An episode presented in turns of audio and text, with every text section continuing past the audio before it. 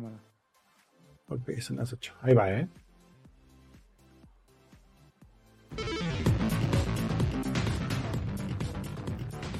Hola, hola, sean todos bienvenidos a el podcast Dev, episodio número 95, grabado el 4 de mayo, día de Star Wars. May the 4th. be with you. Nice. May the 4th be with you. Qué chido. Amigos, bienvenidos al episodio 95. Hoy tenemos a una invitadaza. Tenemos a Ale Bricio con nosotros. Eh, vamos a cotorrear, vamos a platicar de cosas que no se deberían de platicar en público, pero que de todos modos lo vamos a hacer, porque de todos modos nadie escucha este podcast. Entonces, este, bienvenidos. no es cierto, mis amigos, los queremos mucho. Gracias por escucharnos. No se vayan, por favor, nunca nos dejen. Comenzamos. Comenzamos.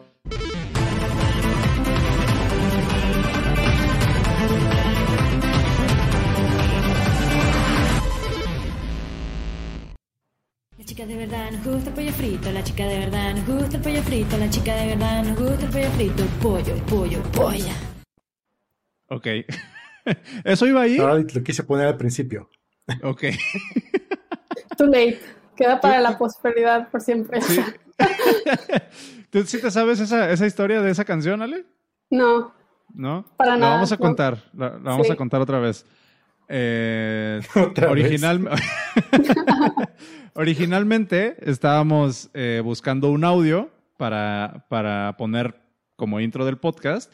Y después un amigo nos pasa un video del pollo frito que después te voy a mandar ahí por, por DM para que lo veas. Por favor. Y resulta que es la misma canción y ahora ya es el mame. Entonces, cuando veas que alguien dice ya deberías saberlo o pollo frito, hace referencia a ese mame. Ah, ok. Ok. Este, sí, es, es que es como, como parte del- del- de lo que debes de saber del podcast Dev. Tenemos una canción basada en pollo frito. Eh, Deberías ponerle eso en el, en el sheet que mandas a los invitados. güey. sí, ¿eh? Es, sí, es como, como parte de, güey, como, como el, la egoteca, ¿no? De, de cierta empresa. Sí. Chi- Chiste interno, luego te cuento, dale, porque ahí sí nos tuercen. Em, amigos, Podcast muchas, muchas gracias por eh, sintonizarnos una vez más. Si están escuchando esto en vivo, pues es martes, si no, pues, pues gracias por escucharnos y descargar el episodio. Tenemos a, a Ale Bricio con nosotros, llevábamos ya rato eh, planeando o intentando pues que, que, que Ale viniera, se pudo hasta ahora, pero pues nada, qué, qué contentazos de, de tenerte por acá. ¿Cómo estás, Ale? Súper bien. Muchas gracias por invitarme. Un gusto de verlos por aquí. Suanro, Cero. Y pues venga. Gracias a todos los que vinieron también. Nice. Ahí traes, traes este, traes, traes porra. Invitaste, invitaste a banda a que te, a que te viera por acá. Pues a Twitter. no, en general. Nice. Sí, o sea, allá, pues obviamente las personas que, que me siguen en Twitter. Pero sí. Nice. Qué chido. Qué chido. Pues ahí vamos a estar eh, platicando. Está, hay gente en el chat, están ahí ya cotorreando, entonces seguro de ahí van a, de- seguro de ahí van a salir algunos temitas. Em, ¿Tú cómo andas, Cero? ¿Qué ha habido? Eh, muchas cosas. Uh. Eh, ¿Qué he hecho? Am, ñam, ñam, ñam, ñam. Ah, pues aventarme un round contigo temprano acerca de, de si nos vamos o no nos vamos. Hoy, hoy tuvimos, hoy tuvimos una. no, está raro. Tú sabes, tú sabes como cuando, cuando en una relación eh, de repente no están de acuerdo con cosas y uno dice verde y otro dice rojo y cada quien Ay, se monta en su macho. Ajá. Lo peor, siento yo, que un amigo estuvo ahí en medio, de, porque lo hicimos en un chat compartido, ni siquiera lo hicimos en privado. Nos peleamos en un chat ahí compartido. Qué incómodo. Pero sí. todo, Era todo parte salió de. Todo bien. Era, Todo bien. era, era parte de... Lo resolvimos, lo resolvimos como personas adultas y le dije, no me gustó lo que me dijiste. Nice. Va. Yo Este, dije, siento tu frustración. te entiendo y lo, y lo asumo Te- y te pido perdón. Sí, sí, esas clases de, Sí. de Reconozco tus efecto. sentimientos. Sí, Va- válido.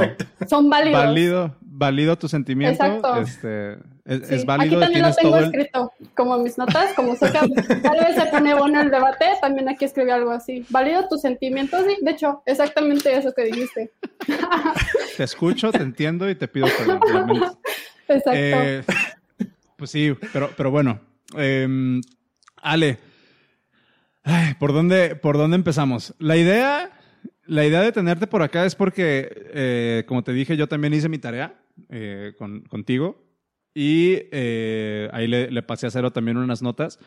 Y yo he notado que mucho de tu discurso y, y gran parte de lo, que, de lo que me gusta de lo que compartes es pues que justo traes este empuje como de, de enfocarte en, en carrera profesional, Mm. no en un trabajo. Eh, no sé por dónde quieras empezar. Sé que has hablado de tu experiencia en otros podcasts. Por ahí hay una entrevista con Héctor, este, donde hablaron de súper a detalle de, de todo que va a estar en los show notes. Eh, pero no sé, o sea, para la gente que no, que no te conoce, para la gente que, que a lo mejor te está ubicando por primera vez, estaría bueno como que nos dieras un, un pequeño background de, de quién eres y, y qué haces y cómo llegaste a donde estás. Claro, sí, oye, y me encanta que, es, no sé si vieron la entrevista con Héctor, pero sí, definitivamente tocamos a detalle muchísimos temas. De hecho, am, dije como un poquito mi origin story, Ujú. como todo, poquito mi vida antes de llegar a este, mi primer trabajo en tecnología. De hecho, incluso en esa entrevista todavía no me habían contratado en este trabajo. Entonces, incluso ahora Todavía es estabas en internship, ¿no? Todavía estaba en el internship, sí. En ese momento me vieron con muchísima incertidumbre, o sea, no sé si me como muy, este, como completa, pero para nada, o sea, estaba pues claro todavía con la incertidumbre de no sé si me van a contratar. Pero Ok. Um, como para dar un resumen para aquellas personas que no me conozcan, hola, soy Alejandra Bricio, tengo 27 años y mu- muchas veces lo menciono solo por el hecho de que creo que es importante tal vez que para ubicar, ¿no? Como, ok, no, no para saber exactamente en qué punto de la vida está cada quien, pero sí te da una perspectiva, ¿no? De, ok, más o menos ubico a esta persona en, un, timeline. Ahora, yo, ten- bueno, eh, empecé a, a trabajar aproximadamente a los 16 años. Entonces, como mencioné, tengo 27. Eso quiere decir que pues, he pasado por varios trabajos hasta ahora. Sin embargo, este, yo siempre digo que los trabajos que tuve antes de este, mm, no, no, no llegué a este punto a pesar de los trabajos anteriores, sino gracias a ellos. Es decir, tuve trabajos desde, estuve trabajando en un call center, trabajé un año en una comercializadora en China, estuve dando clases de inglés a niños chinos durante tres años, etc. Entonces, así como yo, hay muchísimas personas que pues, tienen como un background súper diverso. Yo empecé a interesarme en tecnología aproximadamente hace tres años, que fue cuando, digamos que tomé mi primer curso en tecnología y a partir de ese momento, bueno, hasta en tres años pasan muchísimas cosas, um, a veces incluso una pandemia, ¿no? Entonces, pues sí, ha, ha, sido un camino lleno de, pues también decisiones que tomar, que si debería entrar a un bootcamp, si debería tomar cursos en internet, entrar a la carrera. Ya viéndolo desde el otro lado del río, puedo identificar como, ok, esta tal vez fue una buena decisión, esta fue una mala decisión, hubiera hecho mejor esto en este punto, pero bueno, cuando estás en ese momento, tú no tienes la perspectiva de saber qué va a pasar, ¿no? Entonces, igual, yo también lo que quiero hacer es dar esa perspectiva de lo que me sucedió a mí, no para que las personas pues lo sigan ciegamente, sino para que pues tal vez um, tomen como esa experiencia anecdótica de mi parte y decir, ok, creo que tal vez esto, esto me suena por aquí que es correcto, esto no tanto, etc. Pero, bueno, entré a un internship en, um, en Cora, antes Nearsoft. Eh, estoy súper... Um, eso fue algo que pues me cambió completamente mi, mi, mi, panorama, porque yo siempre digo que iba como a velocidad 1x, ¿no? Y ese internship fue como 3x o 10x, o sea, fue como, ya soy una developer 10x. No, pero sí, como que me hizo avanzar mucho más. sí, me hizo avanzar mucho Perdón. más rápido. No worries. Y bueno, um, ahorita hace tres meses aproximadamente, pues ya me mandaron, ahora sí que mi carta de, de, de oferta de trabajo y llevo tres meses trabajando en Ancora como Nice. DevOps Engineer. Sí. Que, que esa era, es una parte que quería rebotar contigo también porque es, es raro, no sé, a lo mejor es un poco mi, mi perspectiva sesgada, claramente, pero no conozco muchas personas que entren directamente a DevOps. Por lo Mm. general pasas como por, como por backend, pasas por frontend y dices, ah, no es lo mío, ¿no? ¿Por qué, ¿Por qué DevOps? O sea, sien- siento que es uno- un- una posición inusual tal vez como para un, para un entry. ¿O ¿Tú qué Oye, dices, Errol? estoy pregunta- completamente de acuerdo. sí. Sí, sí, sí. Tu, tu pregunta me recordó mucho el capítulo de Los Simpson cuando el bar le dice a Lisa, no debes ser loca, primero tienes que pasar por, por este, por señora de los gatos, luego no sé qué, y al final como loca. No, yo, yo fui así de, de lleno, dije no, ya. Pero completamente de acuerdo contigo, Juanos. De hecho, mm, sigo, me sorprendió la, la, la oportunidad que se me ofreció en ese momento y que no solo se me ofreció, sino que, bueno, claro que yo pasé por un proceso de entrevistas y directamente con la empresa de Estados Unidos, que al final fue la que me contrató, y pasé esas entrevistas y finalmente ellos me contrataron. Es decir, pues demostré ciertas. Ahora, bueno, me voy a re- me voy a retomar, o sea, voy a irme dos pasos atrás. Pero sí, de hecho yo entré al, al internship sabiendo JavaScript, um, HTML y CSS. o sea, eso fue hace ocho meses, ¿no? Um, ahora, durante el internship, sí, hubo proyectos en los que me vi involucrada o se me, como que accidentalmente y por suerte, ahora lo puedo decir, como que se me asignó este rol tipo DevOps de, para completar estos proyectos, pero yo en ese momento para nada hubiera pronosticado de que, ah, es que se me va a ofrecer una oportunidad de entrevistarme en tantos meses. Pero tuvo que ver, yo creo que uno, la, la palabra suerte, pues es como, tiene sus excepciones, ¿no? Pero sí tuve, digamos que la suerte de que en ese momento que yo me estaba lista para entrevistarme, se abrió una posición en la que el cliente estaba dispuesto a contratar a, personas sin experiencia, ¿no? Y bueno, entonces fue así que yo, que yo entré, o sea, claro, se abrió un proceso de entrevistas y de hecho quiero platicarles porque como que para que conozcan todo lo que pasa tras bambalinas, ¿no? Porque uno luego ve los éxitos de las personas, entre paréntesis, pero no sabe cómo, de qué, qué pasó. De hecho, Ajá. yo me entrevisté a este trabajo, bueno, a esta posición, y no quedé. Se la asignaron a, a otra persona y fue como, bueno, ni modo, voy a ser Go Engineer, voy a ver qué otra cosa. Pero um, tuve la suerte de que se liberó otra posición y como ya me habían entrevistado a mí, quedé en esta, en esta, en esta, en este trabajo, nos, nos contrataron a los dos. Hubo un periodo de prueba, dijeron, bueno, tú no entraste de lleno, te vamos a, a poner a prueba. Y pues ya pasé la prueba, o sea, de que ya tuvieron una conversación con, conmigo, con, con la, la persona que está del lado de Encora y le dijeron, estamos pues muy felices con Ale y nos la queremos quedar. Entonces, pero sí tuvo que ver también suerte de ese lado, ¿no? Si no se hubiera salido esta persona, tal vez hoy yo sería una JavaScript developer, pero no sé qué, qué sería, ¿no? Entonces, pues sí fue como oportunidad, se abrió la oportunidad y yo tuve la, los conocimientos, la experiencia necesaria para cubrir eventualmente esa posición y quedarme en, en- en el trabajo. Pero Dice, a veces es, es suerte, o sea, dice, dice Walter, Walter Bazar, de, de si vieron Club de Cuervos, dice, dice Walter Bazar que, que este, la, la suerte, no, no es, no es de Walter Bazar, es, sí es un dicho real, o sea que la suerte es este, circunstancias meets preparation, o sea, así como que oportunidad meets preparation, ¿no? Así como... Eh, justo, justo eso, creo que, es, creo que es bien interesante eso que dices.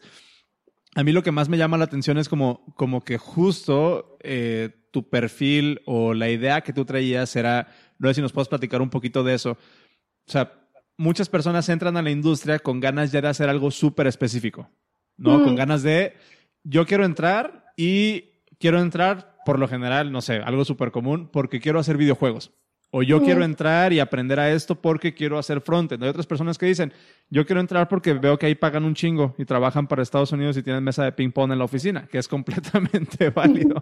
es el caso de cero. Em, a mí me sorprende mucho, o no, no me sorprende, más bien admiro mucho que tú hayas tenido como que esta oportunidad de, hay, hay, hay chance de hacer esto, o esta, o esta iniciativa de decir, hay chance de hacer esto y lo tomo y, y ya. Pero, pero ¿de dónde nace eso? ¿Por, por qué la tecnología? ¿Qué fue lo que te llamó la atención de, de este mundo que, si te soy sincero, a veces termina siendo como súper pedante y súper cansado? Sí, y de hecho me da gusto que hayas tomado ese, que hayas tocado ese punto de que en realidad yo cuando empecé a interesarme y más o menos ya tuve esta perspectiva de que hay frontend, backend, DevOps, todo esto, yo este, a- en este punto sí he visto como a veces cuando este, no tenemos ciertos estudios universitarios o personas que salen, salimos de, de bootcamps o salimos de cursos, generalmente am, empezamos con frontend, ¿no? O sea, es, la, es la tendencia que he visto yo. O sea, bueno, yo no puedo hablar como eh, algo representativo de el México ni el Pero- mundo para nada, pero es lo que he visto. No, y, y aparte sí hay como una tendencia muy marcada y lo hemos platicado aquí en el podcast de que mucha banda empieza por JavaScript, Cero lo ha dicho mil veces, porque JavaScript lo puedes correr en cualquier lugar y es bien fácil empezar a tener como ese feedback loop de hago resultado, hago resultado, hago resultado. Entonces es una manera mucho más sencilla de como de hacer ese kickstart de tu, de tu imaginación que empiece a funcionar en términos de código y en términos de lógica, ¿no? Claro, sí, de hecho estoy completamente de acuerdo con eso y además, eh, por lo general, bueno, yo lo que vi mucho cuando estaba empezando a, estudiar es que muchos de los recursos eh, ya de entrada están en, JavaScript, ¿no? Y de- bueno, en realidad también hay una demanda de, devel- developers que sepan JavaScript y pues como que la oferta todavía no ha llegado a ese punto. Es decir, si estudias JavaScript, pues es también muy probable que entres a trabajar en algo así, pero también la pregunta es, ok, si tú, si tú, si tu puerta para entrar a un trabajo en tech es JavaScript, pregunta, ¿no? Entonces, también es posible luego después de nuevo transicionar a, algo que tal vez tú querías inicialmente hacer, ¿no? Pero a fuerzas tienes que, pues, entrar por medio de eso, es decir, contratan a junior backend sin, como saliendo de bootcamp o saliendo de, de cursos, porque es algo que, es una tendencia que yo no he visto. No sé ustedes cómo lo, lo hayan visto. Sí, creo, creo que aquí lo más rescatable, no sé si tú tengas algo que aportar ahí, Cero, pero por ejemplo, mi, mi, mi punto es que justo, o sea, esta, esta idea de estoy en la carrera por el largo plazo, o sea, por lo que quiero Ujú. hacer a largo plazo, me voy a meter aquí por, por algo que quiero hacer a largo plazo, versus voy a entrar porque quiero hacer JavaScript. Y entonces ahí como que, pues ahí se termina tu carrera, ¿no? En hacer JavaScript y ya te enfrascaste, que no necesariamente es algo malo. Hay personas como Cero que llevan haciendo JavaScript toda la vida. Pero tu enfoque, siento que traes, siento que traes como que esta, esta parte más como de quiero estar en la industria, aprender y probar y crecer dentro de la industria, no dentro de un lenguaje de programación. No sé si, si, si te haga sentido, pero ¿tú, tú qué opinas ahí, Cero? Sí nos han llegado junior en backend. Aquí en la en Cibercafé conocido nos ha llegado gente junior que hace únicamente backend, gente junior que únicamente le hace a, a cosas de servidores eh, y también mucha gente junior que le hace front. Sí es... mm, Fíjate que ahora que hago memoria, ha habido más gente junior. O sea, de todos que han llegado a, a aplicar, de los juniors ha habido más en backend que de front. Es, es extraño. Cuando yo pensaría que es al revés. ¿Será Sí. porque justo lo que decía Ale ahorita, o sea, es, es muy común iniciar en tu carrera de desarrollo con JavaScript, ergo hay más competencia, ergo tienes que ser más chido para llegar a un trabajo. Tal vez. ¿No? O sea, es como, es como, como parte, parte de lo mismo, tal vez. Y a lo mejor en, en backend, como no hay tanta competencia o es un poquito más difícil la barrera de entrada, pues sí hay más personas que a lo mejor llegan más verdes todavía a su primer trabajo porque no tienen que buscar ese extra para sobresalir, para encontrar su primera chamba, ¿no? No sé. Eso o a lo Sin mejor embargo, simplemente hacer- necesitamos. Ajá. Sí, sin embargo, se necesita más nivel en backend. O sea, bueno, nosotros en el Chicago conocido necesitamos más nivel en backend. Ok. Sí, de hecho, Entonces, está- sí. es difícil. Sí, de lo que mencionó Cero era algo que, eh, por ejemplo, en, en frontend, eh, bueno, cuando ves el roadmap como para estos roadmaps que están en, en internet, ¿no? De que, qué necesitas para ser frontend engineer y hay tantos conceptos, pero para hacer un backend pareciera que, o sea, como que son como conceptos diferentes y tal vez tienes que tener unas nociones de el espectro del stack como más amplias, cuando en frontend este, son más tal vez, am, claro que tienes que saber cómo, cómo conectarte con el back, pero sin embargo siento que va- el back es como más amplio ese, ese espectro, Sí. es decir, un- servidores. Un, poco. Eh, yo yo la, la forma en como lo, lo de repente lo, lo distingo es de que, pues justo lo que decía hace rato, ¿no? JavaScript es un, bueno, mucha gente empieza con frontend precisamente como por este feedback loop de hago esto y se pinta esto en pantalla. Le pico aquí y a la consola me responde esto y veo cómo se modifica el DOM o lo que sea, ¿no? Y en backend es así como de, no, pues voy a hacer un algoritmo, voy a escribir en la base de datos y pues, te imaginas cómo va pintándose todo y cómo se va relacionando y cómo se va armando el sistema, pero es mucho más difícil eh, tener una representación a lo mejor visual o una representación concreta de realmente qué es lo que estaba haciendo en backend. Y también una de las cosas interesantes de, que a mí me gusta mucho de hacer backend es de que, por lo menos es mi, es mi filosofía cuando, cuando me tocaba hacer el backend de aplicaciones iOS, es de que si haces tú bien tu chamba, pues realmente ni la gente ni se entera de que estás haciendo tu chamba, ¿no? Que es muchas veces el mismo rol de DevOps que tú llevarías ahorita. Si tú haces bien tu chamba, tú podrías estar, acabamos de contratar una, a, una, una chica DevOps aquí en, en donde yo trabajo, que justo yo le decía, güey, si tú haces bien tu trabajo, ni siquiera te quiero aquí en la oficina. O sea, tú déjame todo automatizado y, y no te necesito al pendiente. O sea, nada más Claro. que, que corra bien al, al chingazo esto, ¿no? Sí, Eh, que- pero sí son disciplinas y son eh, modelos mentales completamente diferentes que tienes que utilizar dependiendo a dónde te quieras ir. Eso está, eso Sí. está interesante. Eso Sí. está bueno. ahorita Ya. me recordaste una frase que, que en DevOps es mucho, nadie se entera de la bomba que no detonó, ¿no? Exacto. Es decir, Sí. sí, eso es así, de que si no hay errores es que todo está bien, pero cuando sí es de que mm, algo, ¿no? Sí, sí, sí, está, está canijo. Eh, estuve, estuve también checando un poco de, de tu perfil y, y conociendo un poco de qué es lo que habías hecho y me encontré por ahí un post en, en Medium, eh, justo de, de cuando terminas tu internship.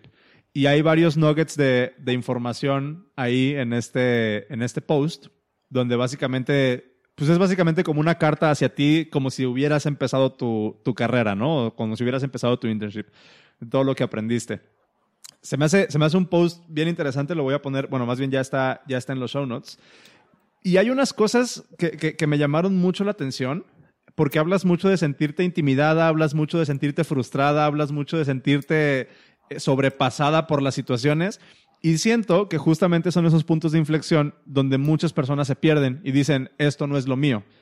Por el otro lado, yo siempre les digo a las personas, trabajar en, en tecnología y trabajar como software dev es básicamente un ejercicio de paciencia a largo plazo, ¿no? Porque resolver problemas de programación es como si tuvieras que armar un rompecabezas imaginario en tu cabeza, pero no sabes ni siquiera cómo se tiene que ver la, la figura final. ¿Qué Las piezas pasó? Al revés. Exactamente, con las piezas al revés y, y, y, y- aparte le echas miel encima, ¿no? A las piezas. Y con los ojos No sé por tapados. ¿no? Y las manos atadas. Justo. Eh, Y todo pero, está en fuego. y todo está en fuego y era para ayer y aparte no Sí, te quiere pagar el. Y cliente. bueno. Y lo más barato posible. ¿Y cuánto es lo Sí. menos, no? Y métele más diseño. Eh, pero me, me gustaría conocer un poco de, de tu experiencia en ese, en ese aspecto. Eh, Sí. ¿qué, qué podrías, ¿Qué podrías recomendarle a la gente que te esté escuchando y que de repente te sigue justo como por este speech de... de ¿cómo, cómo, cómo le llamarías? Como de compartir tu experiencia, de animarlos, de, de- de decirles que sí hay un camino hacia el otro lado del río, como tú le dices. En específico con estas experiencias que a lo mejor a ti te costaron trabajo, ¿qué les, qué les dirías? ¿O qué, qué nos podrías compartir de eso? Claro. Y sí, fíjate que ese artículo, pues claro, yo lo escribí, yo creo que el siguiente día o que me dijeron que quedé contratada. O sí, yo ya sabía que ya había quedado contratada.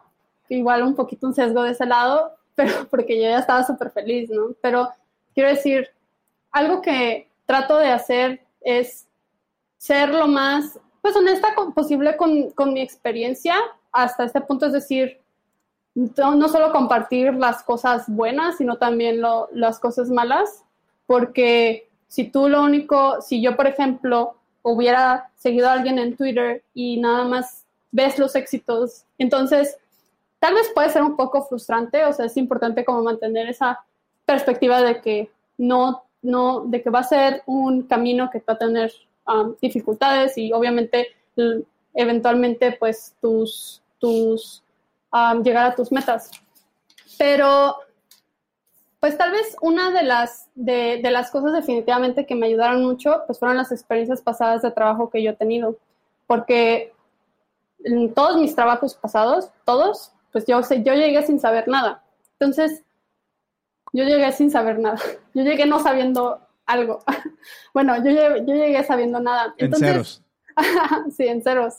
Pero esa, esa esa noción de que yo ya he pasado por situaciones en las que me siento incómoda, me siento um, que no voy a poder, tal vez incluso quedarme en ese trabajo y esa, esas situaciones anteriores me han ayudado a, tal vez tener la confianza de que pues si, si, si, si le he hecho ganas, pues eventualmente voy a pues pasar ese periodo de frustración hasta sentirme en un punto tal vez cómoda y etcétera, ¿no? Como que sé, estoy con, más bien de estar consciente de que es una, una curva de aprendizaje, ¿no? Y al principio esa curva de aprendizaje suele ser muy empinada, ¿no? Y luego se va haciendo tal vez más, menos empinada. Entonces, pues tal vez esa no, esas experiencias pasadas en, en mi caso. Está, está bien interesante, justo porque también aquí Cero tiene, tiene un dicho, el de, ¿qué, qué es un senior, Cero? ¿A, qué le decimos senior nosotros? ¿Al que resuelve problemas? ¿Al que va y busca los problemas a madrazas y los No, no, no, no. El, el, ah. senior es simplemente alguien que ha cometido más errores y ha aprendido de ellos. Ah, ¿no? he dicho muchas cosas. sí. Eh, e, esta, esta mentalidad que tú tienes, siento yo justo que es como la, la, la diferencia entre, entre alguien que sí puede llegar al otro lado del río y alguien, y alguien que no, ¿no? Hacer como, no necesariamente esta, esta filosofía como de empuja sin, sin preocuparte, porque claramente la frustración y la incertidumbre y los nuevos retos a todos nos pegan, para bien, para bien o para mal. Pero esa habilidad que tú tienes como de tomar de experiencias pasadas y mapear el hecho como de ya estuve incómoda una vez, ya, ya en algún momento no supe cómo se hacían las cosas y de todos modos lo pude hacer, también te pone como en un nivel de decir, dude, chill, o sea, no, no pasa nada. Y muchas personas, yo incluido, nos quedamos justo como que en ese, en ese primer, en ese primer cubetazo de agua fría, ¿no? Donde llegas y no sabes nada y es así como de... trance. Ya valió madres, ¿no?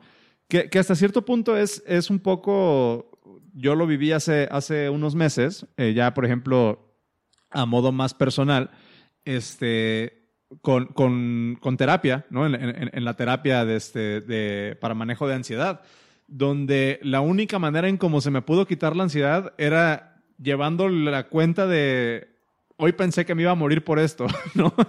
y después haces el review y te das cuenta así como de, güey, y no te pasó nada. Entonces le empiezas a perder el miedo y es mera terapia por exposición, ¿no? A, esa, a esas cosas. Ahora, tú llegaste a este punto de tu carrera ya con esa experiencia pasada de haber pasado por, por ciertos trabajos en los que ya habías estado en esa situación, pero hay muchas personas que, como fue mi caso, que entramos de lleno a este vacío desconocido. ¿Qué nos recomiendas o qué le puedes recomendar a la banda para decir, dude, va a estar bien? O sea, alguna estrategia que hayas descubierto, alguna metodología en particular que te haya servido y, pongo como marco de todo esto, ahí en, el, en la entrevista con Héctor, que también está en los show notes, eh, vi de repente que mencionabas algunas, algunos libros como de Growth Mindset, mencionabas este, algunos conceptos como de productividad para bajar cosas, pero no sé qué nos, qué nos podrías platicar al respecto, qué te funcionó a ti, cómo aprendiste esa parte. Sí. Lean mis 10 consejos para ser el mejor dev. Los voy a publicar todas las mañanas. Ah, no es cierto. Nice. No, es que sí, es que sí, es algo, es una pregunta muy interesante porque es, es difícil a veces reflexionar cómo tú funcionas eh, o cómo tú reaccionas a diferentes situaciones y qué es lo que pasa, no solo, o sea, físicamente y qué es lo que pasa en tu cabeza. Porque durante estos últimos dos meses, tres meses que he estado eh, ahora en este rol de DevOps, he pasado, claro, por situaciones en las que he estado súper estresada, obviamente, en las que me ha dado muchísima, incluso ansiedad, ¿no? O sea, hay cosas, me han asignado proyectos en los que tengo que moverle mucha producción. Entonces, pues sí, son ese sentimiento, o sea, que obviamente siempre se va a tu estómago y te sientes así como, ¡ay, que no se vaya a romper nada! O sea, pero como pensando en estos momentos en los que yo estaba en el internship y, y, mi- y yo quería yo quería quedarme, mi meta era, era ser contratada, ¿no? Por, en Nearsoft, por Encora. Pero me di cuenta que al cambiar mi meta a algo más a largo plazo, me ayudó a sentirme más tranquila. Eh, lo voy a explicar. O sea, cuando yo estaba en el internship, cambié mi meta a obtener la mayor experiencia posible de lo que estaba aprendiendo. Y si no me contratan, bueno, yo voy a salir con muchísima más experiencia de la que entré.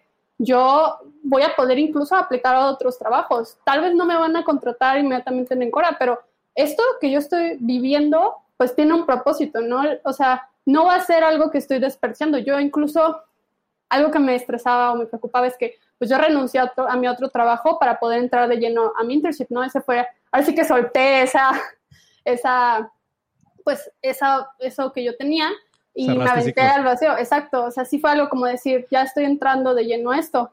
Y era ese estrés también de, ok, están pasando los meses, me estoy comiendo mis ahorros, ¿no? Entonces, o sea, bueno, si no me contratan, eh, definitivamente voy a pasar por una mala racha en la que voy a tener que aplicar a otros trabajos sin saber a qué punto me van a contratar, pero volviendo al tema, todo esto que estoy pasando me va, me- ya me, va a generar frutos. Y por ejemplo, ahorita en este trabajo, si mi estrés va a ser, me van a, de seguro, en cualquier momento se van a dar cuenta que no sé y me van a correr, ¿no?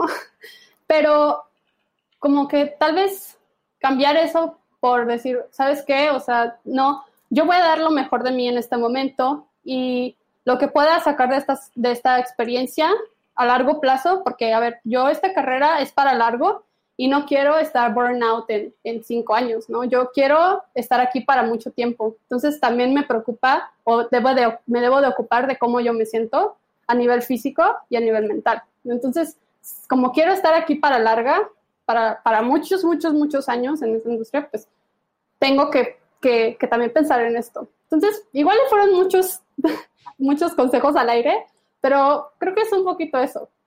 Creo, creo que el, la idea general es esto que, que dijiste hace, hace, bueno, al inicio de, de cuando empezamos a platicar la parte de la, de la perspectiva, ¿no? De, de, de ahora yo ya pasé por esto y ya tengo una perspectiva diferente. Estaba, estoy tomando un curso estas, estas semanas y justo la, la persona que, que está impartiendo el curso tiene, eh, ha- hace una segmentación de cómo, iba- eh, cómo ha ido evolucionando la raza humana, ¿no? Donde primero determinábamos el valor de lo que hacíamos por el tiempo libre, ¿no? Mientras más tiempo libre tenías, significaba que eras más valioso. Entonces, todo eso, por ejemplo, son los baby boomers, ¿no? Y por eso es el hecho de que tuviéramos tanto tiempo libre dio origen a la industria del entretenimiento, del cine, de música, de películas. Después pasamos por eso y ya tuvimos todo el tiempo saturado. Entonces, de repente ya no era lo, lo más valioso, ya no era el tiempo libre, sino era este, la atención, por ejemplo, ¿no? Y ya estamos en la era del marketing, donde ya no importa tu, tu día, o sea, ya, ya como estamos saturados de, de tantas cosas que hacer, ya más bien importa a qué le pones atención. Y por eso tenemos este desmadre con Facebook y tenemos este desmadre de, de nos quieren estar vigilando todo el tiempo porque importa nuestra atención. Y esta persona, digo, hay como tres o cuatro que me estoy saltando ahí. Está bien interesante. Pero dice, ahorita, en la era de la información, en 2021, ya no importa ni el tiempo, ni la atención, ni el conocimiento. Importa la perspectiva. Mm. ¿Por qué? En una, en una industria, sobre todo como, como software development, donde podríamos asumir de alguna manera que todos hablamos el mismo idioma, ya no importa quién sabe más JavaScript o no, ya no importa quién sabe más C o no. O sea, sí es, sí es importante, pero no es una, un, un determinante para tu carrera qué tanto dominas un lenguaje más allá de cuál es la perspectiva o cuál es el extra, cuál es el plus, el, el- el- el- giro que tú le das a ese conocimiento que Cero y yo y tú, Ale, podemos compartir, pero tú desde tu background le das una, una especialización que te hace única y hace, una, y hace una propuesta de valor muy particular y ese es tu diferenciador, ¿no? Entonces, esa, esa parte está, esa parte está bien, bien interesante. Eh, cuando ponemos todo esto otra vez en perspectiva, pues te das cuenta que realmente si tú tienes un objetivo de estar en una industria a largo plazo, pues en real, realmente los detallitos, estar dos meses pasándola mal, entre comillas, porque tienes un reto, porque tienes Sí. incertidumbre, a lo mejor si lo pones eso en el contexto, en la perspectiva de que quieres trabajar 10, 15, 20 años en esta industria, es el 1% del tiempo que le vas a invertir. Y ese 1% del tiempo a lo mejor te va a dar muchas más herramientas para que el resto de tu carrera sea mucho más productiva y te puedas enfocar en realmente lo que sí quieres. Eso está bueno. Eso está, eso está bien interesante. Sí, Em, completamente de acuerdo. Creo que también Estaba- Héctor le dio al punto que puso, cambiaste lo que no podías, podías controlar por lo que podías controlar. Sí, exactamente. o sea, Exacto. pero pero luego me pasas ese, ese libro, lo que leíste, porque sí suena muy cool. Que ese es un curso que estoy, ese es un curso que estoy tomando. Este, voy a ver si descargo los slides y te los paso o, el, o el video. Pero hay un libro que justo lo iba, lo iba a recomendar ahorita, que era ese, es un libro de Seth Godin que me aventé en una hora el otro día. Es un libro súper cortito que se llama The Deep. No sé si lo, si lo has escuchado. Este es un libro súper, súper corto. Ahí acabo de poner el enlace. Eh, Nice. Y este libro justo habla de cómo saber cuándo renunciar a algo. Y pone, pone las cosas en una perspectiva bien interesante que dice, cuando tú estás iniciando algo, eh, sientes como que vas de bajada, ¿no? En, en términos de, de la facilidad que es, porque estás emocionado, estás aprendiendo, sientes que estás haciendo el trabajo y le inviertes horas, horas, horas, horas, horas. Te estás, estás muy motivado. Pero llega un momento donde justo empieza esa curva de aprendizaje donde las cosas empiezan a poner difíciles, donde las cosas empiezan a complicarse, donde empiezas a empujar el límite de tu conocimiento y realmente empiezas a retar qué es lo que conoces y cómo lo haces. Esta persona, bueno, Seth Godin, que es un autor muy, muy famoso, eh, justo dice que este, esta curva de aprendizaje o este bajón que de repente te dan las circunstancias, a lo que él le llama the deep, Eh, básicamente el cómo aprovechas ese bajón es lo que define tu valor agregado en cierta industria. Porque si tú aprovechas ese bajón para empujar realmente eh, el límite de tus conocimientos, vas a salir del otro lado con muchos más conocimientos que si hubiera seguido en, caída libre o que si hubiera seguido como, con la inercia hacia claro. abajo. Y es, y es una forma bien interesante de, de- de ver todo esto, que pongo el enlace en los show notes también para que, para que se avienten el libro, The Deep, de. Seth Godin. Sí, Está- completamente. Está bueno. Sí, ahorita Eh, de lo que mencionas me Ajá. hace pensar que además este proceso se hace de manera casi iterativa conforme te se te presentan problemas en, en cualquier problema, ¿no? O sea, si, te presentas un problema que no sabes cómo resolver, entonces vas a tener que pasar como por este proceso de, ay, este, no sé cómo resolverlo, la frustración, am, pasa tiempo, eventualmente lo resuelves. Y también tam- es importante para mí, por lo menos, como educarme a mí cómo yo me enfrento a esas situaciones, porque si cada vez que me pasa eso me voy a estresar y me va a dar un dolor en panza y me voy a sentir súper mal, algo estoy haciendo mal y no, me, y no voy a durar mucho en esta industria. Y eso es algo en lo que me estoy como dando dos pasos atrás ahorita y estoy tratando como de educarme o a, a, a reaccionar de una manera, um, por lo menos físicamente, mejor porque pues sí he visto como eh, me estreso a veces y eso como que siento que si me educo a, la, a largo plazo, pues eso me va a beneficiar, ¿no? Que, que se me hace se me hace súper chingón que, que este nivel de conciencia este, porque, porque realmente es eso, ¿no? Es, es realmente ese nivel de conciencia de decir, yo soy responsable de cómo reacciono a las situaciones y si dejo que mis emociones me controlen, no voy a durar aquí, la voy a pasar fatal y no la voy a pasar bien y pues de eso no se trata. Pero ese, llegar a ese nivel de conciencia está, está muy cabrón. No sé, por ejemplo, tú, Cero, eh, en, en, en, tu historia, eh, si te identificas con algo de esto, si, si, si lo llegaste a pensar o si, lo, o si nada más hiciste un push-through de, de los retos que te iban llegando, güey. Um, híjole, me acuerdo cuando iba a, aplicar chamba de mesero y yo decía, güey, no sé, no sé meserear, nunca he cargado una pinche charola, se me van a caer los platos, no sé hacer nada. Y si me contratan y la cago, ¿qué pasa? ¿No? Si le aviento la comida encima a un cliente, ¿qué va a pasar? Ahorita viéndolo desde el otro lado, que yo soy el que contrata gente, eh, te das cuenta que cuando entra una persona tienes que decir, ok, una persona que va a entrar, aunque sea senior, aunque sea, vaya a entrar de gerente, o que vaya a entrar así de jefazo, tiene que tener una curva de, entrenamiento, de aprendizaje en la empresa, donde puede que conozca cosas, pero no puede, ser comúnmente y muy razonablemente, no va a conocer tu empresa, ¿no? Entonces, aunque lo sepa todo acerca del, del medio, no van a saber lo específico de tu empresa y entonces, pues tienes que darle una, una curva, un tipo de aprendizaje retomando hacia el pasado, yo estaba entrando a un restaurante a chambear y me decían, pues órale, chido. Pero obviamente no me ponían el primer día a meserear, primero me pusieron a garrotear, ¿no? A recoger platos, a aprenderme el menú, a este, o sea, todo eso. Em, y ya cuando un día me dijeron, les dije, oye, pues yo quiero, yo vine aquí, quiero meserear, quiero, quiero los big monies, ¿no? Y dijeron, ah, pues sí, órale, te, te vamos a empezar a entrenar a eso. Pasé el entrenamiento y me mesero.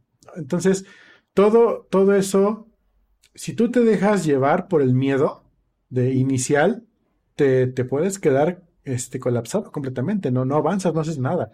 Entonces, sí, eh, de lo que estaba diciendo el libro, lo que dijo ahorita Ale es muy importante. Eh, pues, tienes que dar el paso, tienes que aventarte, tienes que hacerlo. Y por ahí cuando dicen, cuando, cuando estás en la, en, la, en la escuela y te dicen, güey, ¿cómo me gusta esta chica, pero cómo le digo, no? Y, lo que dicen todos, ¿no? Este, el no, pues ya, lo tienes, ¿no? Sí. Todos pues sí, eso, eso. es. Sí. todos lo hemos escuchado, ¿no? Me acuerdo del meme del gatito que está diciendo, ¿cómo hago para cazar ratones? Que le contesta un pinche tigre, confía en ti mismo, ¿no? Y un, y un león es fácil, ¿no? Sí, tú mismo. Clásico. Es tú mismo. Eh, eh, pero, es, lo mismo. Sí, el peor consejo de la vida, no sean ustedes mismos. Justo había estado hablando de eh, algo así. bueno, sí, entonces, sea, tienes que aventarte, tienes, que, tienes que intentarlo. Yo soy una persona muy introvertida, es muy difícil. Entonces, pero a fin de cuentas o, lo haces o te quedas estancado donde estás para siempre, ¿no? Y ahora sí que yo sí he brincado en un montón de lugares, ¿no? De cocina, mesería, y ahorita en desarrollo, y pues también he estado de freelance, y ahorita he estado de Godín, luego ya, ya no he sido desarrollador, ahora soy gerente, shalala, shalala. Entonces, y cada vez que me dicen, hace, hace poco tuve un, un, tuvimos un pequeño curso en gerencia, y preguntan, a ver, ¿cómo es un día normal siendo un gerente? Carlos, dinos tú. Y así de pánico total 24 horas del día. Perdón, hay que hacerlo. No, lo Creo que, creo que es, es bien interesante como toda esta perspectiva y yo quisiera compartir algo que a mí me ha funcionado justo como para desarrollar esto eh, que, que, están comentando ustedes. Porque, por ejemplo, mi, mi experiencia, no sé si para bien o para mal, pero yo nunca tuve otro trabajo que no fuera desarrollar software. Yo entré de lleno a, al, ruedo, ¿no? A, desarrollar software y a, y a, programar y a cobrar por eso y fui aprendiendo sobre el camino. Yo no, no tuve como que estos, estos, estos polls o estos lugares de donde agarrarme de decir, ya en un lugar fui mesero, ya en un lugar me gritaban porque no hacía el trabajo bien. Y lo tuve que aprender sobre, sobre la marcha, como para justo agarrar ese nivel de conciencia de lo que de lo que estábamos hablando ahorita, ¿no? De, güey, va a estar bien, no, no, te apures. A mí lo que, me, lo que me sirvió mucho y algo que les quiero compartir, e igual te lo, te lo pongo a ti sobre la mesa, Ale, es libros de este tipo. Eh, este, este libro se llama The Great Mental Models, eh, que lo voy a poner en los show notes también. Pero no necesariamente este libro, sino más bien pensar en términos de modelos mentales, términos, en términos de abstraer realmente lo que te está pasando y ponerlo en una perspectiva de otro tipo de escenarios, ¿no? Que, para que te des cuenta que realmente lo que te está chingando es la textura de la situación, pero al final la situación en conjunto tiene una forma de solucionarse muy particular y no es la primera vez que te pasa. Y sí hay como que estas, estas, estas muletas, si quieres, en las que te puedes apoyar para hacer un reframing de tus situaciones y hacer un reframing de lo que te está pasando para obtener, pues justo, otra perspectiva y te des cuenta de que tú va a estar bien todo. Entonces, estudiar modelos mentales, estudiar, eh, pues sí, un poco hacer este ejercicio como de conciencia, saber qué quieres, por qué estás haciendo las cosas y cuál es tu, tu meta final, creo que es, creo que es lo principal. Eh, y, y, creo que lo, creo que, creo que eres vivo ejemplo de, de, ese, de ese proceso tú, Ale, y está, está bien, bien chingón.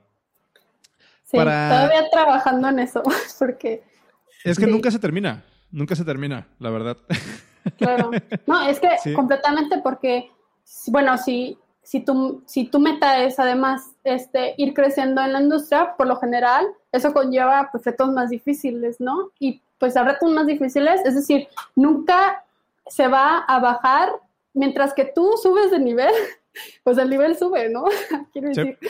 es decir, o sea, siempre va a ser a la par eh, tal vez ese estrés que tú puedes llegar a tener. Entonces, sí. eso si, si es que tú um, buscas como que siempre esos retos, híjole, la verdad es que pues sí es algo que pues yo por lo menos quiero trabajar y, y si alguien sabe, si sabe la fórmula secreta, por favor, pásala. Es, no. es, es, seguirle. sí, pasan el cheat code. sí, no, no, no, no hay de otra. Eh, también otra cosa, por ejemplo, que hemos dicho aquí, y no necesariamente porque, porque todas las carreras de desarrollo terminen o desemboquen en un puesto de management, pero la, la, realidad es de que conforme vas creciendo en tu carrera, cada vez te preocupas menos por el código y cada vez te preocupas menos por el, por el detalle de implementación. Y a lo mejor incluso si no eres manager, pero si eres tech lead, pues tu responsabilidad es con el equipo. O sea, tienes que aprender a lidiar con las personas. Y a mí hay un, eh, la, eh, Jonathan, que, que, ha estado aquí en el, en el chat y ahorita es eh, mi, mi, jefe donde trabajo y convivimos mucho y compartimos muchas experiencias. Eh, recuerdo la primera cosa que me dijo cuando entré a trabajar con él eh, y cuando trabajaba todavía con Cero era de, dude, pues ahora sí te toca seguir programando, pero te toca programar personas. Y si creen que de repente aprender el nuevo stack de JavaScript está de la chingada, aprender cómo funciona cada persona que están manejando está más de la chingada todavía. No porque esté, no porque sea feo, es una experiencia muy bonita, pero es muy difícil. Es muy difícil. ¿no? Ya, porque ya te estás relacionando con, con, personas y necesitas entender motivación, de dónde sí, de dónde no, qué le falla, qué le, qué le, qué le motiva y demás. Y es un, es un problema interesante. Sí. Otra parte eh, de la que siento que de repente has hablado tú, Ale, es pues esta, esta idea a lo mejor de que los trabajos pues no tienen que ser tan gachos, ¿no? O sea, de que está, está bien tener, está bien tener este eh, un trabajo bueno. creo, que, creo que por ahí he, he visto como parte de, de, ese discurso y me gustaría pivotear en los últimos 10, 15 minutos que tenemos, pues justo al, al tema de la semana, ¿no? ¿Cuál, es, ¿Cuál es tu perspectiva ah. de, lo que, de lo que pasó con, con Basecamp? ¿Te, has to, te, ha to, ¿Te ha tocado trabajar en, en situaciones así, no necesariamente dentro de desarrollo? Y ahorita damos el contexto. Primero expliquen qué pasó. Yo no supe. Sí. Justo, para, para allá vamos. ¿Quién se, ¿Quién se avienta a explicar qué pasó? Si quieren, si quieren yo, doy el, yo doy el overview y, mm. y, y lo comentamos. ¿Qué pasó, ¿Qué pasó con Basecamp? Todos sabemos que, que Basecamp es como de estas eh, staples, no sé cómo se diga, o sea, como de estas empresas icónicas de la industria. Insignias. Insignias, justamente. Perdón por mi poches. Eh, pero estas empresas, estas empresas como insignias de la industria, porque literalmente escribieron el libro de cómo se debería de trabajar de manera remota, literalmente escribieron el libro de, de eh, cómo evitar eh, repetir procesos dentro de las empresas y cuál es la utopía de cómo debería de funcionar un equipo de trabajo y la chingada. Entonces, no solamente eso, sino que aparte su, la contribución de Basecamp a la industria de la tecnología, que pues prácticamente. Chase, que es el sitio, es el creador de Rails y es el, el, una figura muy importante a nivel industria en la tecnología, eh, entonces digamos como que Basecamp tiene este, este perfil de la empresa para trabajar, ¿no? Como, como esta glorificación. Entonces, ¿qué pasó? Vier- jueves de la semana pasada, jueves o miércoles o jueves de la semana pasada, no, no es cierto, lunes, porque ya había... Ya- ¿no? Martes, fue el martes. Fue el martes de la semana pasada. Mm. Eh, Jason Fried, CEO de, de Basecamp, publica un blog post en una especie de cosa que tienen ahí que ya no sé qué es. Eh, publica un blog post de vamos a cambiar cómo funciona Basecamp y aquí hay unas nuevas reglas de, de este pedo, ¿no? De, de cómo funciona la interacción entre empleados en- dentro de Basecamp. Básicamente, y la regla, fueron como cinco o seis reglas, pero básicamente la que, la que más prendió a la banda fue pues que iban a banear el speech político dentro de la empresa. O sea, ya no puedes hablar de política y ya no puedes hablar de eh, cómo afecta la política o de, si- o de situaciones raciales o de situaciones de discriminación o de situaciones de sexismo o de situaciones de, black- de, white supremacy. Ya no se puede hablar de esto porque no aporta nada al negocio y no es algo que nos interesa a nosotros fomentar, ¿no? Entonces, pues justamente sale este comunicado y Twitter se prende por obvias razones, ¿no? Por decir, güey, ¿cómo ustedes que según tienen esta, que son tan virtuosos del trabajo remoto y que están preocupados tanto por el desarrollo profesional y, y personal de sus equipos? Ah, porque otra cosa, que iban a, iban a quitar los, los beneficios de gimnasio y los beneficios este, extra, Los ¿no? De- paternal, ¿no? los, perks. Exactamente, que porque la empresa no, no es quien para decirle a las personas cómo vivir su vida, ¿no? Y que mejor les iban a dar el dinero y que hagan con ese dinero lo que, lo que quisieran. Entonces, como un shift muy marcado de filosofía con respecto a lo que venían haciendo. Entonces, pum, Twitter se prende, eh, empiezan a, sacar como muchas cosas de cómo es posible que estén haciendo esto. Eh, em- empieza a haber como un argumento muy, muy fuerte al respecto de eh, por qué están baneando y cuáles son las implicaciones de que no se pueda hablar de, de problemas sociales dentro del trabajo. Después sale DHH, publica otro post este, como apoyando o explicando un poco más qué es lo que había pasado. Y Twitter estuvo en llamas prácticamente toda la semana.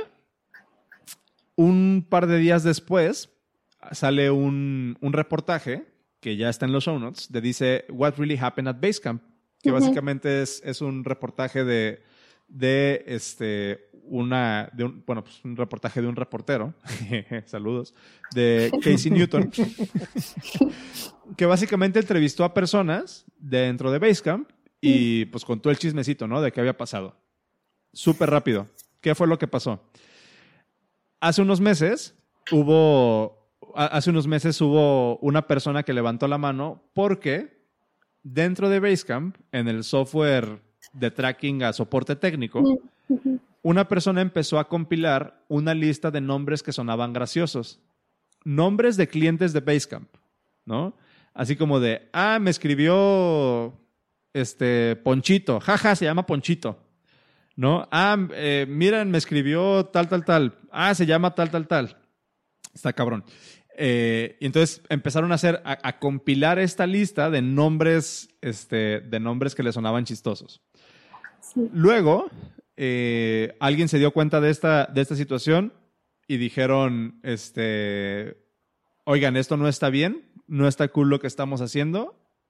Propongo crear un comité, esto fue un empleado, propongo crear un comité para empezar a, a hablar de este tipo de temas porque lo que estamos haciendo no está bien y deberíamos de ser mejor como compañía. ¿Quién se quiere unir a este comité como para hacer un, un check-in de cómo lo estamos haciendo? y veintitantos empleados levantan la mano, el 30% de la compañía levanta la mano, o, o un, un poco más, no recuerdo. Levanta la mano para decir, nosotros queremos este, empezar a hablar de esto. Total, empiezan a escarbar, empiezan a mover, empiezan a, a- encontrar un chingo de cosas, abren un closet y sacan cadáveres, güey. Sacan, eh, destapan la coladera, abren la caja de gusanos, como lo quieras ver. Y de repente, pues esta información llega al CTO y al CEO, que son eh, eh, Jason Fried y DHH, y básicamente ahí es cuando se toma esa decisión, de decir, estamos perdiendo un chingo de tiempo intentando analizar en dónde la cagamos y esto no le aporta nada al producto, entonces vamos a banear eh, discusiones de este tipo dentro de la empresa.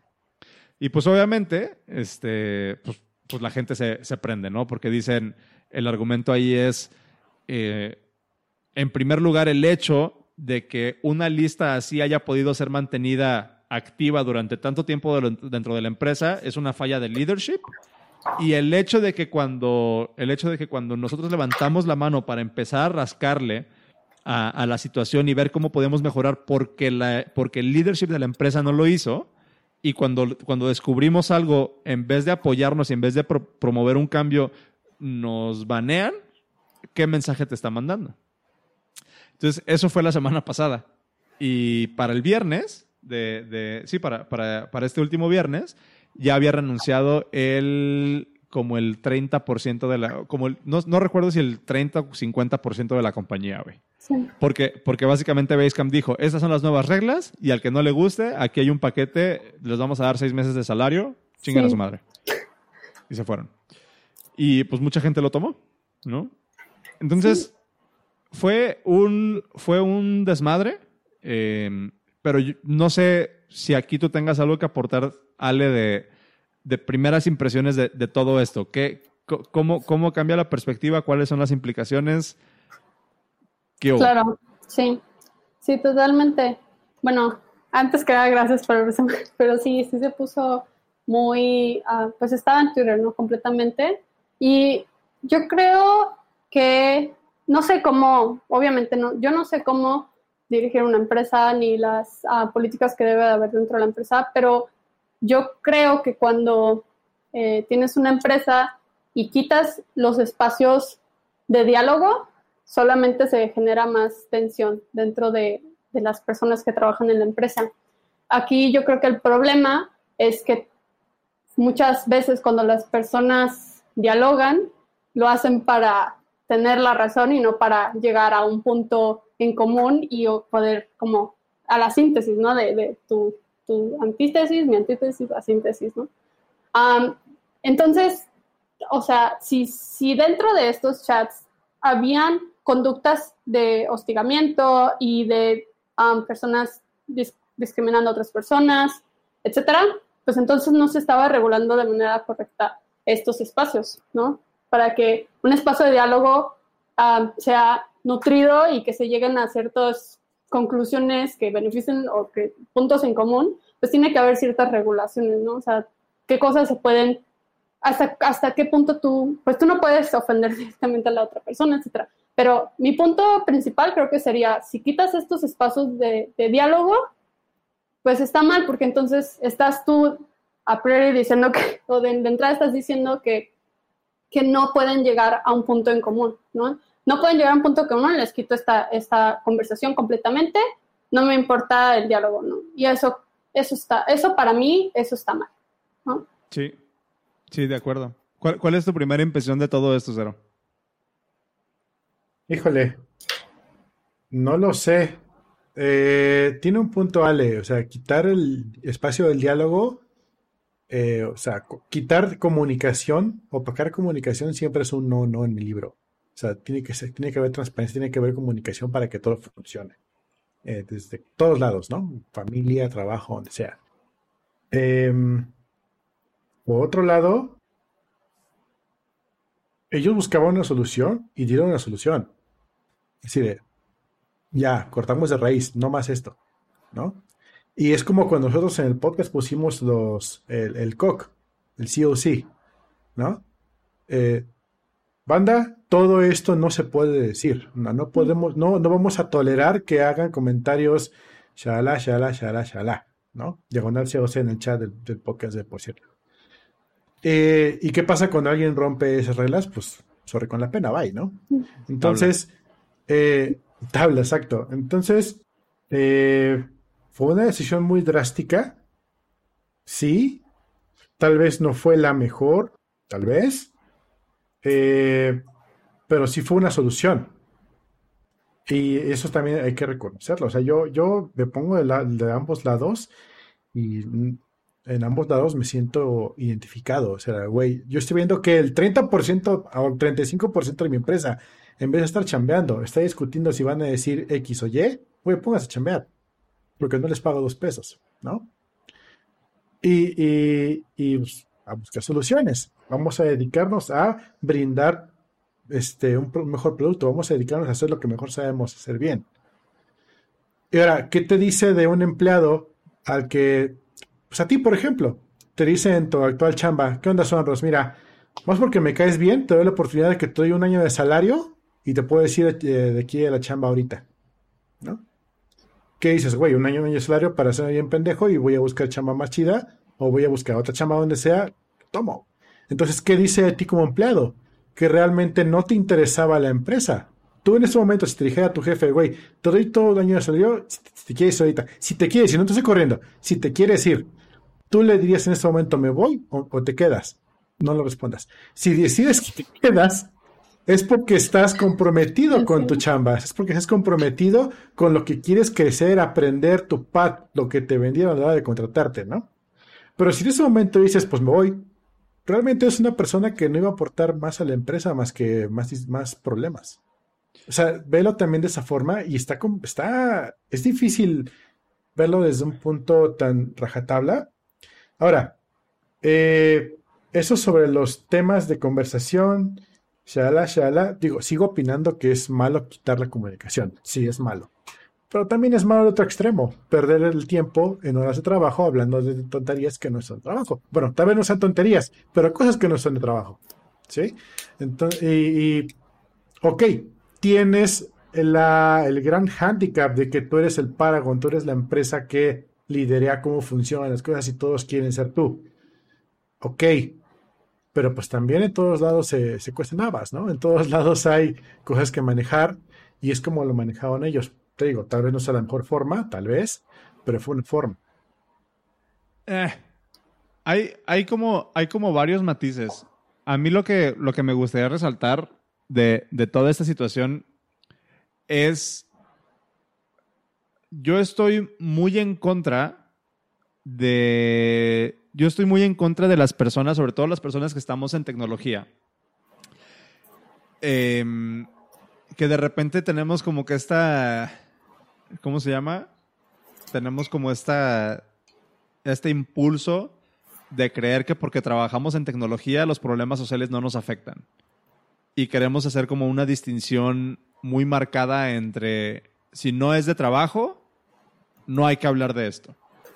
Yo sí, yo siento en lo personal que, que yo, yo muy particularmente no me sentiría cómodo trabajando en una empresa donde no solamente no se atienden los problemas, sino que aparte está prohibido hablar del contexto dentro del cual estamos viviendo.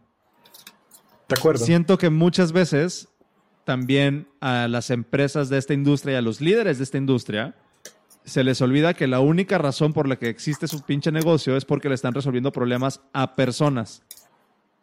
Porque su software está usado por personas y porque la única razón de que exista ese producto y que haya un product market fit dentro del cual puedan desarrollar su sistema, su producto, lo que sea, es porque personas lo usan. Entonces, prohibir el tipo de discusiones de, de las implicaciones sociales y del marco eh, político social dentro del cual estamos viviendo es, yo siento, deshumanizar nuestra profesión. Deshumanizar lo que estamos haciendo y renunciar como esa responsabilidad que nosotros tenemos de no solamente aportar de manera técnica, sino de, aparte de elevar el status quo de, de- de los trabajos y de cómo hacemos las cosas. Si no existieran este tipo de conversaciones difíciles en el workplace, si no, si no existieran este tipo de, de discusiones, básicamente es como si estuvieras renunciando a tu derecho de ser humano y de sentir y de, de sentirte parte de una comunidad, güey. ¿Tú cómo crees que se sentía, o tú, tú cómo crees, por ejemplo, que se sentiría una persona, eh, una persona de minoría, vamos a decir, dentro de esta industria, que no sé, a lo mejor, a lo mejor tú, tú, tú podrías aportar algo de ese lado, Ale. No sé si, si lo has vivido, no sé si sea tu experiencia, pero siento que es una realidad, ¿no? Que muchas veces a las mujeres, a, sí, pues a, a- a las mujeres en esa industria muchas veces se les ve para abajo, sin razón, sin razón alguna. Nada más porque, ay, tú eres mujer, seguro trabajas en marketing. Chinga tu madre, güey. Soy ingeniera, huevos. ¿no? O sea, soy ingeniera. Trátame como ingeniera. No porque soy mujer, este, significa que sé menos. Punto. ¿Tú cómo crees que personas que ya son minoría, que a lo mejor son homosexuales, que a lo mejor son trans, que a lo mejor son eh, mujeres, que son, de, que son negros, ¿crees que se van a sentir motivados a trabajar en una empresa donde les digan, no me importa lo que estás viviendo afuera porque tú aquí vienes a trabajar? Güey, perdón, pero pues, así los ponían a, así los ponían a recoger algodón, güey. o sea, entonces, ¿cómo hemos avanzado como sociedad? Si no estamos dispuestos a ver el problema y enfrentarlo, o sea, y enfrentarlo de, de lleno para decir esto está bien y eso está mal. O sea, yo no siento y no me sentiría, no, no me sentiría cómodo trabajando en una empresa donde me dijera, no me importa lo que, lo que suceda afuera. No me importa lo que suceda en el marco social y no me importa si la estás pasando bien o la estás pasando mal, porque siento que, siento que en esta industria de tecnología ya tenemos demasiado de eso. Siento que en esta industria ya tenemos demasiado apego a la tecnología, demasiado apego a lo técnico y muy poca humanidad. Muy poca fraternidad de decir, dude, eres una persona y te respeto primero como persona y después por lo que sabes. Siento que de eso nos hace falta más. Y, y, y Basecamp, yo siento que le fue tan mal como le fue, porque justo todo ese discurso venía completamente del lado opuesto. De por qué queremos que trabajes, por qué escribimos un libro donde tienes que trabajar remoto, porque el trabajo remoto no tiene que ser desorganizado, porque no tienes que estar a la compu, porque no tienes que estar estresado, porque bla, bla, bla, bla, bla, bla, bla. Entonces, como que, güey, entonces, ¿dónde queda tu discurso? Entonces, ¿dónde queda todo esto que has estado construyendo de esta imagen de que es bien chido trabajar en Basecamp? Desafortunadamente, un aftermath de lo que salió de todo esto, ya que empezaron a entrevistar a las personas que decidieron tomar ese buyout, que empezaron a, a entrevistar a las personas que decidieron renunciar o que, o que decidieron terminar su, su relación con Basecamp, es que básicamente fueron dos cosas en particular, güey. Una, no es la primera vez que esto pasa, donde las políticas de la empresa únicamente cambian si Jason o DHH dicen que es un problema porque les afecta a ellos directamente. Y dos, los empleados de Basecamp se enteraron al mismo tiempo que nosotros por ese tweet de Jason Fried. No fue algo que se comunicó internamente y no fue algo que, que, se, que se debatió internamente para ver, para ver qué onda. Salieron al público y dijeron es "Estas igual que- nuevas políticas. Para todos. Ajá. Es, es igual que, que en Spotify. Spotify tiene sus videos y sus acuerdos de trabajamos en tribus, hacemos esto, somos equipos horizontales y que la chingada, y a la mera hora, Y no sucede. cuando trabajar en Spotify, resulta que no. O sea, aquí creo que lo más importante que llevarse es no te cases con la compañía. O sea, tú No. como consumidor, tú como consumidor, no te cases con la compañía. Te están vendiendo un moro de vida de que vas a de- Basecamp te va a ayudar y el libro que escribieron para trabajar remoto es tu Biblia porque es como debería, shala. A fin de cuentas, la compañía está para hacer dinero. Eh, Es que, es que eso es otra cosa. La- la- los productos y las compañías únicamente existen para hacer dinero. Y eso es bien cierto. Yo con lo que me quedo es dejar de idealizar a personas que son primero técnicas. Mm. Dejar de idealizar a personas que, su, que, que- lo más... O sea, idealizar a como lo hacemos, ¿no? Todo el mundo ve a DHH hacia arriba y vean lo que pasó. Todo el mundo ve a Jason Fried hacia arriba y vean lo que pasó. No dejan de ser personas que sí, la pueden cagar, pero no dejan de ser personas y hay que ver mucho más allá de las contribuciones técnicas que hagan. Y lo podemos ver no solamente con DHH, lo podemos ver con Richard Stallman, lo podemos ver con Linus Torvalds. ¿No? Que, Yo lo dejarían, en- yo lo dejarían simplemente en deja de idealizar gente. También. Ya lo dijo Batman, una persona es, es- a una persona la pueden matar, pero una idea es inmortal. Puedes adoptar una idea, puedes llegar a un concepto y decir, esto es lo que yo quiero ser, esto es lo que yo quiero proyectar y ser. Pero si te casas con lo que va a decir Steve Jobs para toda su vida, güey, estás mal, porque Steve Sí. Jobs también es una persona, también la cagó y también en algún momento no va a concluir con lo que el status quo de la sociedad en ese momento va a decir. Tú que sabes que de aquí en 50 años lo que estaba promoviendo Apple se va a ver como no manches. Entonces, no. no, no- yo, yo lo dejaría en no idealices una persona, Sí. Estoy. independientemente bueno, de donde sea. Sí, de, de eso último que mencionaste, Cero, estoy de acuerdo. A ver, déjame, voy a decir yo qué pienso de eso y a ver si lo interpreté de la manera correcta. Porque Vas, vas, sí, sí, completamente de acuerdo. O sea, yo, mi, mi- yo lo que pienso es que una persona puede tener ideas que sean correctas, es decir, que den resultados a nivel social, que eh, le funcionen a ciertas empresas, pero esta misma persona, híjole, puede también tomar decisiones incorrectas. Pero al momento de que seguimos ciegamente una, los ideales, las ideas de una persona solamente porque, solamente porque tuvo algunas ideas acertadas, no. O sea, una persona puede tener ideas que funcionan y ideas que no funcionan.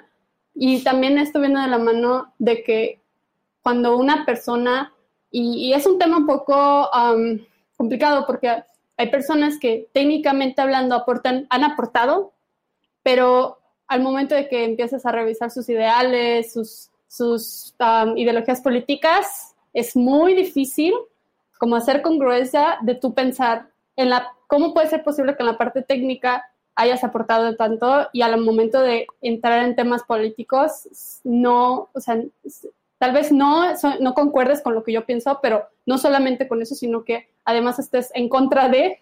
Entonces es como ese choque, pero regresando un poquito a lo de Basecamp y ya no tomando mucho tiempo porque no sé cuándo se acaba esto, pero Tú dale, tú dale. viniendo, viniendo de, bueno, reflexionando en lo que pasó en Basecamp, se publicó la lista con nombres que, de los que se burlaban, de los nombres más chistosos, y en su, había nombres pues de personas blancas, pero también en su gran mayoría eran personas latinas, eran personas pues de ascend- ascendencia asiática, afroamericana, etcétera.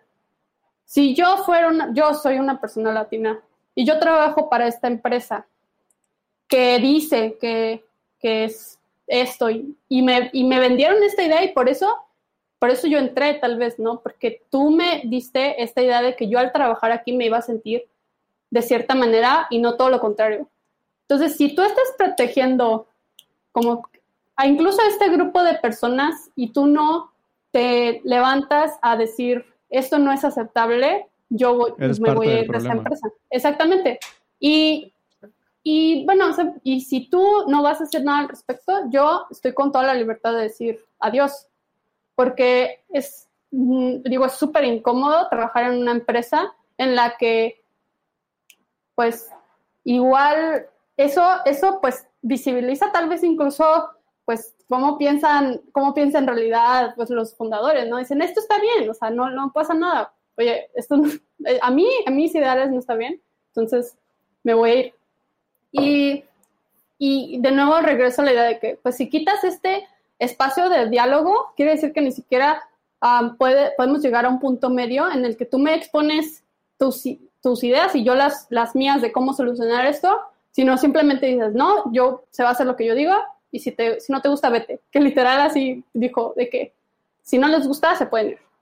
Ujú. Entonces, pues sí, o sea, definitivamente hay una fórmula, no hay una fórmula que funcione al 100%, pero hay, hay varias empresas, bueno, yo vi eh, que creo que es Honeywell, está, también pusieron como su, su, su política de hablar de, de, pues precisamente de cosas políticas, y se me hizo muy, muy congruente con como también la realidad de ahora de, oye, este, exprésate de tú lo que piensas, pero considera que la otra persona no va a estar de acuerdo contigo. O sea, o puede que no esté de acuerdo contigo. Y sabes qué? Aquí no, aquí no venimos a cambiar cómo piensa la, la gente, ¿no? Eso la verdad es que es casi muy difícil. Pero sí, pero tú tienes la, la opción de exponer como, pues, pues tu, tu, tu postura política. Sí. Pero sí, definitivamente no lo regularon bien de, de origen y Ujú. se desbordó este tema, ¿no? Esto se tiene que, de entrada, tener una, una, una, una política que, que, que precisamente haga un, un framework de cómo van a, a discutir estos temas y que sea algo, norm- o sea, algo libre, algo normal, algo que no se vea de manera negativa, ¿no? O sea, como de Sí. que, ay, es que si van a hablar, se, se van a pelear, ¿no? Es como, ay, no se peleen, ¿no? O sea, no se trata de eso, no se trata de, sí expongan sus ideas, pero hay ciertos límites de convivencia, ¿no? Yo creo que, que en creo que en 2021 lo que necesitamos es más conversaciones, no menos conversaciones. Necesitamos más exposición, necesitamos más educación, necesitamos más empatía, necesitamos más eh, conciencia de lo que está sucediendo a nuestro alrededor, no menos lugares donde tener ese tipo de conversaciones. Y otra vez, amigos, o sea, la única razón, y lo tuiteé hoy, la única razón por la que tenemos trabajo en esta industria y que nos pagan por estar sentados frente a un teclado con aire acondicionado es porque personas utilizan nuestro software. Es porque las personas se están beneficiando, porque estamos ayudando a personas. Es la única manera, es, lo único, ¿no? Las, las, otras personas. Entonces, no, no renunciemos, uno, a esa oportunidad de aprender un poco más de qué es lo que piensan las otras personas, independientemente de si estamos de acuerdo o no todo este episodio se ha tratado de encontrar perspectiva. Y dos, o sea, tenemos una responsabilidad de seguir aprendiendo y de seguir empujando todas estas conversaciones. Neta, lo mínimo que podemos hacer es escuchar y lo mínimo que podemos hacer es decir, a ver, explícame por qué piensas esto. Independientemente de si estás bien o mal, a mi parecer, quiero conocer por qué, por qué piensas eso, cuál es tu background y cómo puedo hacerle yo para que la próxima vez que tengamos esta discusión no venga yo desde un punto de vista de automáticamente rechazarte o de alienarte o de invalidarte, sino de entenderte, porque al final de cuentas vamos a trabajar juntos. Y es importante que tengamos esa, es importante que tengamos esa empatía y esa, y esa comunicación. Entonces, em, yo me llevo eso, o sea, yo me llevo como esa, esa reflexión, porque creo que, creo que parte justamente como de tener esta conciencia y parte de seguir teniendo estas conversaciones es también aceptar que en el pasado nosotros le hemos cagado. Es también aceptar que, muchas veces incluso yo, yo lo acepto que he sido partícipe de este tipo de discusiones sin darme cuenta y de ahora lo veo y me, apeno tremendamente de no mames que yo dije eso. Perdón. yo, no mames que yo, eh, no mames que yo cerré esta conversación porque no sabía, porque no conocía las implicaciones, ¿no? Entonces, em, sobre todo, amigos, amigos hombres, desarrolladores, eh, hay, un chingo de chamba, hay un chingo de chamba que tenemos que hacer, hay un chingo de conversaciones difíciles que tenemos que tener, hay un chingo de, introspección que tenemos que hacer eh, sobre, cómo, nos relacionamos no solamente con, las mujeres, sino con otras personas en la, industria. Eh, no me quisiera imaginar yo cuántas personas no iniciaron o no continuaron en su carrera porque llegó un senior 10X y les dijo, quítate, yo lo hago, estás bien pendejo. Así no es. ¿No? ¿Cuánto, nos estamos perdiendo? O sea, y ese es un problema de la industria. Deja tú si alguien dice eh, ya a nivel político, a nivel social, a nivel socioeconómico. O sea, son, son, temas, son temas muy, muy complejos. Y otra vez, yo me llevo dos cosas. Tenemos que tener más conversaciones de estas, no menos, no menos. Y dos, dejemos de idealizar a las personas únicamente por sus contribuciones técnicas. Dejemos de idealizar únicamente a, dejemos de idealizar a las personas únicamente porque son bien chingones programando, pero en la vida eh, cotidiana son una mierda de persona. Creo que tenemos que tener un ojo un poquito más crítico en ese tipo de, de, temas. Y clara está la, el resultado de no tener ese cuidado y no tener esa, pues no sé, no tener ese aplomo, ¿no? Por enfrentar los problemas de, de frente. De decir, sí, como compañía la cagamos. Y en vez de buscar una solución que escale, me voy a montar en mi macho y no quiero tener esta conversación y el que no le guste, váyase. Y aquí está la, y aquí está la, la tu opción, ¿no? Consecuencia. La consecuencia. Eh, eso no es un líder, amigos. O sea, Creo que todos estamos de acuerdo. Eso, eso no es un líder. Alguien que no quiere tener una, una conversación y más bien prefiere, más bien prefiere terminar esa, esa discusión, eso no, no es un líder. Un líder es un mediador. Un líder es un guía. Un líder procura el bienestar del equipo, no, no deshacerse del equipo porque no quiere tener esas discusiones. Entonces, pues no sé, un ojo, un ojo más, más crítico ahí, por favor, amigos. Sobre todo amigos hombres que nos están escuchando. Eh, creo, que, creo que es importante. Eh, dice, dice Fernando, contribuciones en general, lo mismo pasa cuando se conocen cosas de determinado actor, músico o escritor o comediante o lo que sea. O sea, el craft, el craft de cualquier persona debería estar completamente separado de, de su personalidad, sí, pero también deberíamos de ver a quién sí le hacemos reverencia, ¿no? Porque hacerle reverencia a una persona únicamente porque es muy chido contando chistes, pero luego en tras bambalinas hace un chingo de cosas. O sea, está, está de la chingada, ¿no? O sea, no sé. No sé, Sí. es, es un tema muy complejo, pero tenemos que seguir teniendo esas conversaciones. No, no, no hay más. Em, eh, pues, ¿qué les parece si nos, si nos vamos despidiendo y nos quedamos en el after show unos cuantos minutitos? Ale, por favor, mete tu gol. ¿Dónde te pueden encontrar las personas? Eh, eh, ¿Dónde escribes? ¿Tienes Twitter? ¿Dónde te encontramos? Eh, sí, me pueden encontrar don- donde soy más activas en Twitter, como Ale Bricio. Y este, sobre todo hago un llamado si nos están escuchando, pues alguna mujer que esté interesada en tecnología, por favor, y tienes alguna duda, no dudes en mandarme un mensaje. A veces pues agendo ah, como llamadas en Zoom ah, para como platicar de temas. Y este, también, bueno, creo que solo en Twitter soy activa, pero es am, también si es- estás interesado como en el internship, in- digamos en Cora, am, escribí varios mm, posts en Medium acerca de mi experiencia ahí. Y pues nada, agradecerle muchísimo la invitación a ustedes, me dio mucho gusto conocerlos, creo que Qué, eso es todo. qué chingón que le pudiste caer. Todos esos enlaces que mencionaste están en los show notes, este, que los pueden encontrar en el podcast.dev diagonal 95 o si están en su aplicación de podcast, denle a la derecha o a la izquierda para ir a los show notes y ahí están los enlaces. Eh, muchísimas gracias, Ale, por, por caerle. Disfrutamos muchísimo tu participación. Esperamos que puedas volver pronto y seguro nos vamos a estar ahí viendo por, por los internets eh, muy, muy pronto. Em. Cero, ¿algo que agregar? Algo malo. Malo. Al- algo, malo porque es una realidad y estoy muy de acuerdo en que debemos cambiarla, pero algo malo. ¿Qué pasó? Los letreros y las indicaciones, sobre todo los letreros de warning, existen por una razón. Por una razón existe un, un- un letrero de usa casco, por una razón existe un letrero de no mete las manos en el engrane, por una razón existe una regla que dice no hablemos de esto aquí.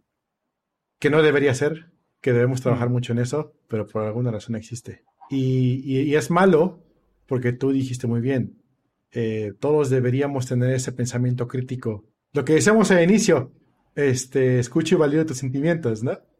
Em, pero tú sabes muy bien que, el, que este, las avispas así son, ¿no? Mm. Así son, así son, así son allá y, y desafortunadamente así son. Repito lo mismo, pero así es. Pues sí. O sea, que, que desde mi punto de vista no es este pretexto para ignorar el problema. No, no, para nada, pero sí es algo que es una realidad, realidad. que debemos cambiar. Y debemos cambiarla, justamente. Pues listo, güey. Vámonos. ¿Dónde está la salida? Adiós. Gracias.